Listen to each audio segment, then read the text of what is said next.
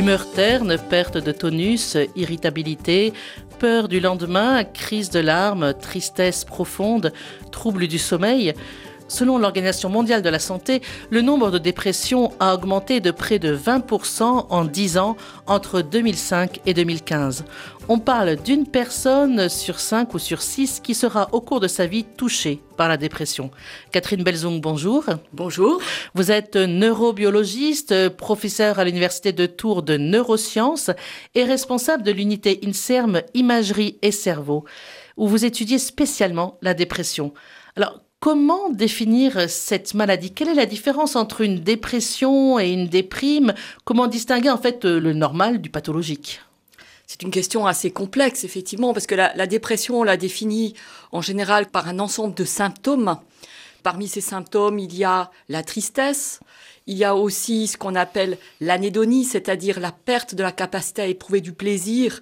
Par exemple, une personne qui adorait euh, aller au cinéma, une fois qu'elle est déprimée, elle perd de l'intérêt pour les activités qui l'intéressaient auparavant.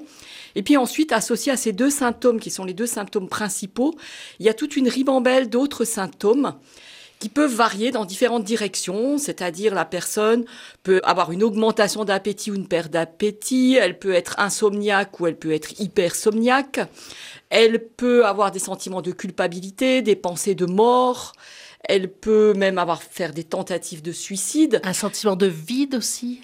Un sentiment de vide. Alors ça, c'est pas exactement dans les critères diagnostiques, mais en réalité, on définit la dépression comme pour, pour être diagnostiqué avec une dépression, il faut que la personne présente cinq symptômes parmi tous ceux que j'ai énumérés. Donc, ce qui fait que la dépression peut en réalité se manifester de différentes façons, puisqu'on peut avoir une personne qui est triste avec une augmentation de l'appétit et puis une augmentation du sommeil et des pensées de mort, et une autre personne qui n'est pas triste mais anédonique. Et puis associée à ça, elle va euh, avoir exactement une perte d'appétit. On peut avoir différentes présentations en fait de la dépression. On peut ne pas s'en rendre compte quand on est un proche? Alors effectivement, des fois c'est assez difficile de le voir parce que la dépression, c'est un petit peu une nuance par rapport à des émotions qui sont aussi des émotions normales. C'est-à-dire par exemple la tristesse, être triste c'est quelque chose de normal. Et dans certaines circonstances, c'est même tout à fait adapté. Par exemple, si vous perdez un proche, c'est normal d'être triste. C'est-à-dire l'inverse serait en réalité anormal. Donc, être triste est normal. La dépression, elle se définit comme une tristesse excessive, mais alors qu'est-ce que c'est l'excessif Vous voyez que c'est un petit peu difficile de mettre la ligne de démarcation ici entre ce qui relève de la normalité, et qui est tout à fait adapté, c'est-à-dire la tristesse et la tristesse excessive. Et on peut pas, par une prise de sang, par exemple, dire ça y est, vous êtes dépressif, euh, par exemple. Ça, ça se fait pas comme pour le diabète. Voilà. Alors effectivement, le, diagnostic, on dit que dans la dépression, il n'y a pas ce qu'on appelle des biomarqueurs, c'est-à-dire un indicateur comme le taux de glucose dans le sang ou quelque chose comme ça, ou le taux d'insuline, un indicateur qui vous permet de dire telle personne est déprimée. En réalité, c'est un ensemble de symptômes dont tous n'apparaissent pas forcément.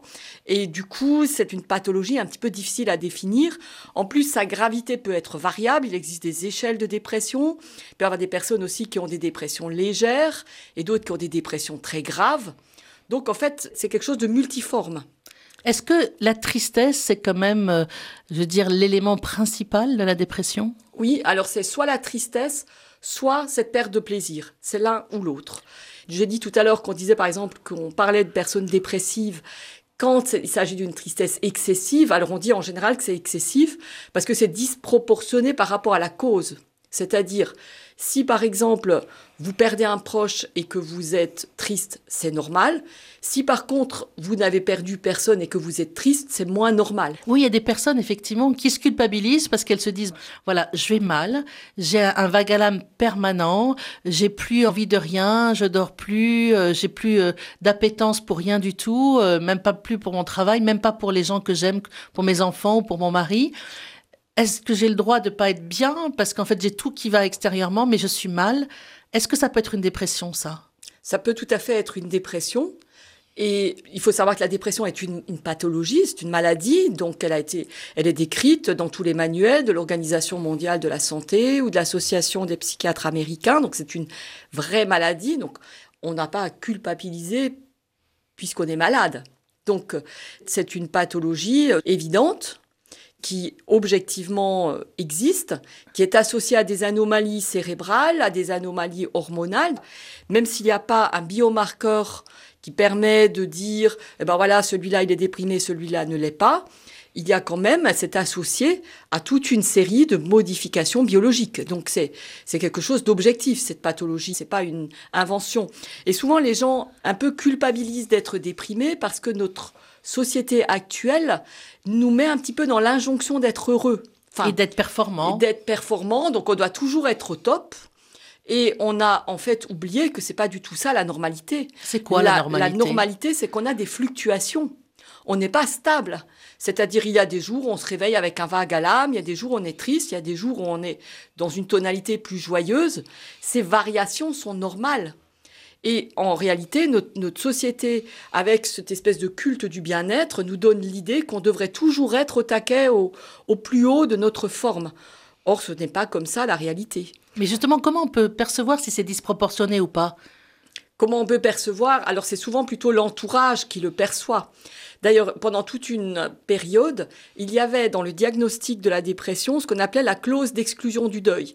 C'est-à-dire, on disait par exemple, eh ben, pour être dépressif, dans la symptomatologie, il y a de la tristesse, mais par contre, si la personne a eu un deuil, à ce moment-là, cette tristesse est proportionnée à la situation que vit la personne, et du coup, on ne va pas dire qu'elle est dépressive. On va dire que sa tristesse est normale puisqu'elle est proportionnée à sa cause.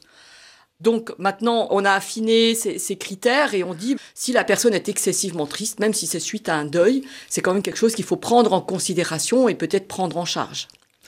Mais pourquoi on stigmatise euh, comme ça la dépression? Est-ce spécifiquement en France? Non, je pense que c'est quelque chose qu'on trouve un petit peu partout et c'est quelque chose qui est assez général pour les pathologies psychiatriques en général. Enfin, je veux dire, il y a différents exemples qui montrent que, contrairement à d'autres pathologies, par exemple même des pathologies neurologiques, euh, vous pouvez avoir une maladie de Parkinson ou vous pouvez avoir, euh, euh, je ne sais pas, une chorée de Huntington, enfin toutes sortes de pathologies neurologiques qui donc touchent aussi le cerveau. Et ça ne va pas être stigmatisant. Si par contre vous annoncez que vous avez un frère schizophrène, un enfant anorexique ou quelque chose comme ça, on va déjà vous déprécier comme si c'était quelque chose d'inavouable, quelque chose qu'il faut cacher. Peut-être qu'il y a un aspect culturel à cette euh, ostracisation. Il y a aussi une forme de peur. Et, de peur de quoi Que ce soit, euh, j'allais dire, contagieux? Alors contagieux, c'est-à-dire en fait, euh, comme ça échappe un petit peu à cette image de la performance, etc. C'est quelque chose qu'on qu'on veut un petit peu cacher, qu'on veut pas trop voir. Donc et puis, évidemment, les personnes euh, dépressives sont des personnes qui requièrent qu'on leur prête un peu d'attention. Qui, excusez-moi du terme, qui bouffent beaucoup d'énergie oui, effectivement, c'est beaucoup plus facile d'avoir, enfin facile, je veux dire, imaginez que dans votre entourage, vous avez une personne qui a le diabète, et eh ben vous pouvez lui procurer un traitement. Vous n'avez pas, comment dirais-je, à écouter ses états d'âme toute la journée. Alors qu'une personne dépressive, on comprend intuitivement que ça va pas suffire de donner un médicament, qu'il faut avoir un minimum de considération pour la personne, d'écoute pour cette personne, et peut-être qu'il y a aussi l'envie de pas trop aller dans cette direction. Donc ça peut aussi participer au fait qu'on met pas trop en avant euh, la dépression, bien que, comme vous l'avez dit euh, au début de l'émission, c'est une pathologie qui touchera une personne sur cinq ou une personne sur six dans sa vie. Donc c'est une incidence absolument euh, énorme par rapport à d'autres pathologies. Quelquefois, on a envie de dire à une personne qu'on sent, alors on ne sait pas si elle est déprimée ou dépressive, alors bouge-toi un peu. Ça dépend là aussi du degré de dépression que peut avoir la personne. C'est-à-dire, il peut y avoir des personnes qui ont un degré extrême de dépression, c'est-à-dire elles sont ce qu'on appelle de la sidération mélancolique, par exemple. Elles sont couchées dans un lit, elles sont incapables de se lever. Euh, même pour les, choses les plus élémentaires, et elles n'ont plus aucune euh, énergie. Donc celles-là, ces personnes qui sont dans cet état-là de dépression extrême, effectivement, on ne peut pas leur dire euh, bouge-toi euh, parce qu'elles elles n'en sont plus capables.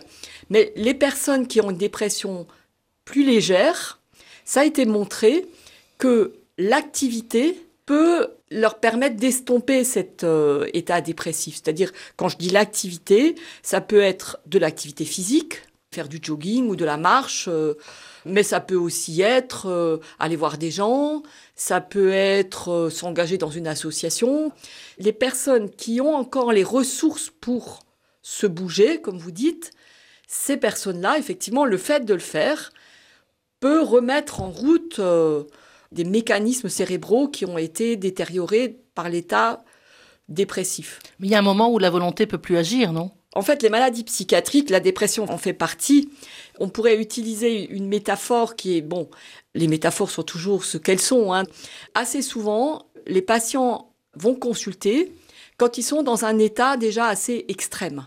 Et l'entourage, d'ailleurs, s'inquiète quand les personnes sont complètement au bout du rouleau.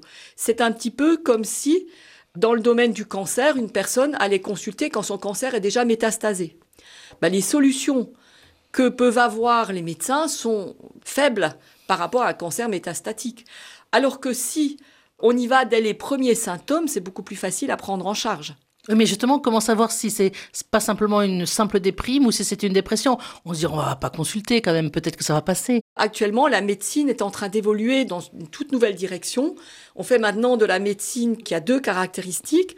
Elle est premièrement préventive, c'est-à-dire, au lieu d'essayer de traiter les pathologies, enfin, on va bien sûr aussi traiter les pathologies quand elles se présentent, mais euh, le mieux, c'est d'agir avant qu'elles ne se développent ou quand arrivent les premiers symptômes. Parce qu'on oublie, vous parliez euh, du cancer, mais on oublie que la dépression peut aussi mener à la mort. Ah bah évidemment, la dépression peut mener à la mort puisque 15% des personnes atteintes de dépression se suicident.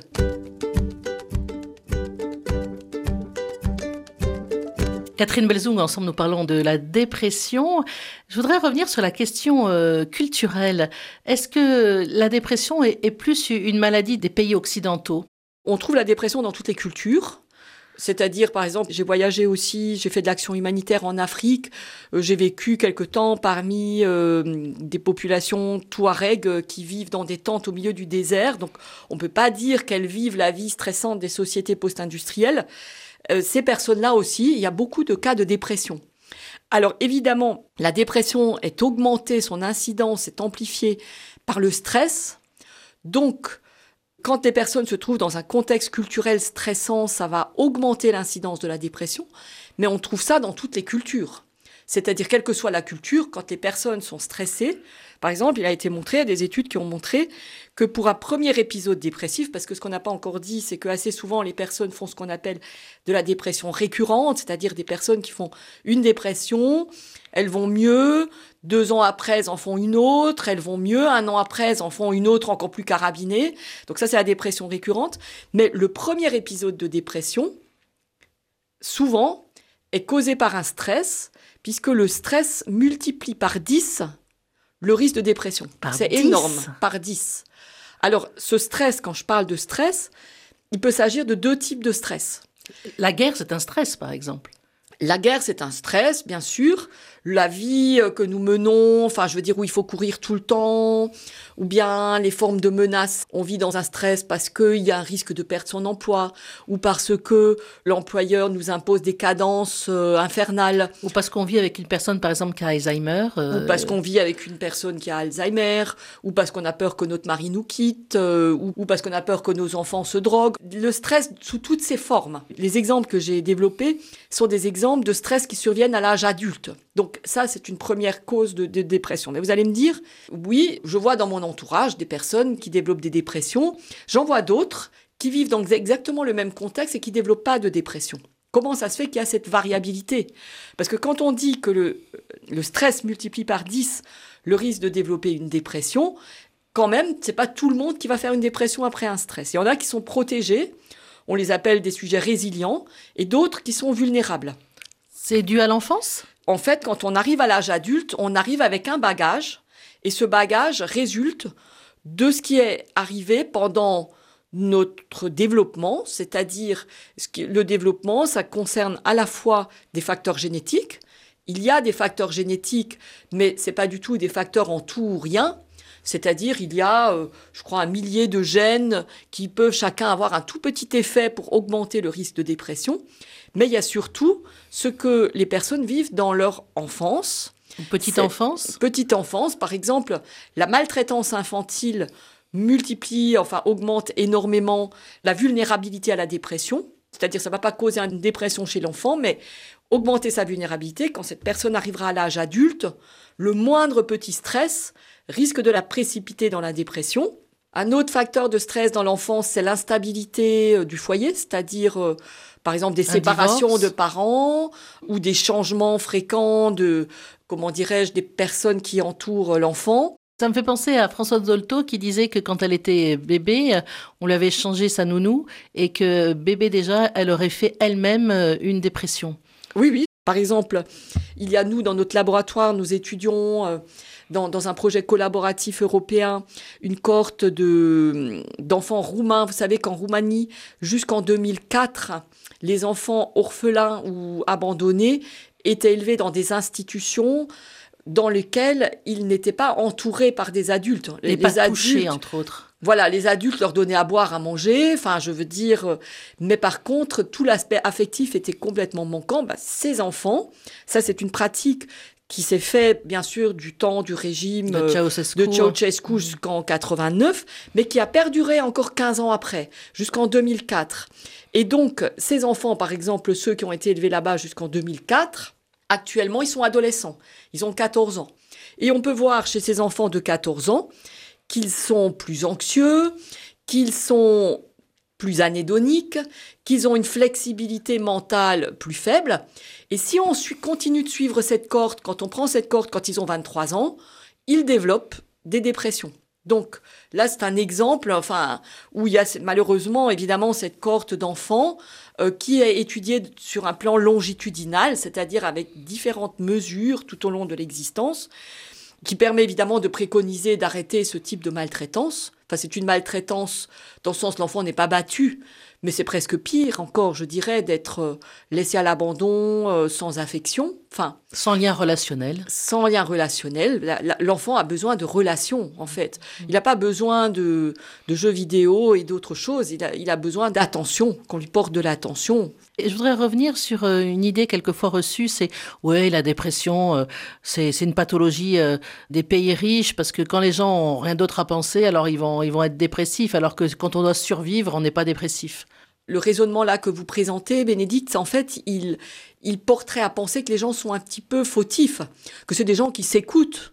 En fait, ils sont pas vraiment malades, mais ils s'écoutent. Non, une personne déprimée, c'est une personne malade. Sa vision du monde est réellement modifiée. Tout à l'heure, on a parlé des symptômes de la dépression. Mais pourquoi est-ce qu'il y a ces symptômes? En fait, ces symptômes existent parce que certains processus cognitifs sont modifiés. C'est-à-dire, les personnes déprimées, par exemple, prêtent davantage attention à tout ce qui est négatif. C'est-à-dire, normalement, quand vous êtes dans un environnement, nous, nous dans, notre, dans notre laboratoire, nous faisons par exemple des tests avec des odeurs. On présente des odeurs agréables, une odeur de rose, ou bien des odeurs désagréables, genre une odeur d'œuf pourri. On fait renifler ces odeurs aux, gens. Et puis on a des sujets euh, normaux et des sujets déprimés. Et qu'est-ce qu'on observe? On observe évidemment qu'un sujet normal ne va pas aimer l'odeur de pourri et aimer l'odeur de rose. Une personne déprimée va avoir une réaction bien plus excessive par rapport à la mauvaise odeur. Et par contre, la bonne odeur, elle va l'oublier? Elle va pas la remarquer. Elle va pas dire tiens c'est une odeur agréable. elle la traitera comme une odeur neutre. Donc en fait, on appelle ça une aliesthésie, c'est-à-dire le, le spectre est comme déplacé vers le négatif. C'est épuisant pour les personnes qui côtoient ces personnes-là. Ah bah pour les personnes qui les côtoient, c'est épuisant. D'ailleurs, une des choses qui est préconisée pour les personnes qui euh, comment dire, qui sont pas trop gravement atteintes, c'est d'essayer de s'efforcer de faire attention à des choses positives. Ah, le fameux, par exemple, cahier de gratitude, tous les soirs, euh, essayer de se souvenir de trois choses positives qui peuvent aider les personnes dépressives aussi. Ça, moi, je suis convaincue. Alors, je ne pense pas qu'il y a eu à ce stade d'études qui ont été menées sur ce, là-dessus, mais c'est absolument évident que ça va obliger les personnes à se concentrer sur le positif, parce que ces personnes-là, donc, prêtent attention qu'au négatif, elles ne mémorisent que le négatif, et au niveau sensoriel, elles ne perçoivent que le négatif. Donc forcément, leur monde, si dans leur monde il n'y a que des mauvaises odeurs, si l'éclairage, elles trouvent que visuellement tout est gris, il y a des personnes qui ont essayé de faire des dessins de ce que voient les personnes, ce que voient les personnes dépressives. Cette pièce-là où il y a des couleurs, je vois RCF sur un fond rouge, elles vont le voir euh, avec quelque chose de grisonnant. Elles vont pas voir toutes ces couleurs. Ce qu'elles perçoivent est déjà modifié. Donc, les personnes déprimées, elles ont cette altération de la hum, perception de l'attention et de la mémoire vers le négatif, et elles ont une vision d'elles-mêmes négative. C'est-à-dire, elles ne se représentent pas elles-mêmes. On appelle ça un processus autoréférentiel. Leur manière de se percevoir elles-mêmes aussi va dans le négatif. Donc, ça, c'est déjà des traitements psychologiques, des traitements cognitifs qui sont altérés chez ces personnes, et puis absence de précision. C'est-à-dire, si on demande à un dépressif, qu'est-ce que vous avez fait hier? Il va dire, oh hier, euh, j'étais chez moi. Mais vous n'aurez pas plus de précision. Si vous demandez à un sujet normal qu'est-ce que vous avez fait hier, il va pouvoir vous dire qu'est-ce qu'il a mangé, euh, ce qu'il a fait précisément. Et donc cette absence de possibilité d'évoquer les choses sur un mot précis, mais uniquement dans le vague et dans le flou, ne permet pas non plus que les personnes se concentrent sur le positif. Merci beaucoup Catherine Belzung. C'est le premier volet d'une série de quatre émissions sur la dépression. Et puis bien sûr aussi, merci beaucoup à l'équipe de RCF Touraine qui nous a accueillis dans ses studios.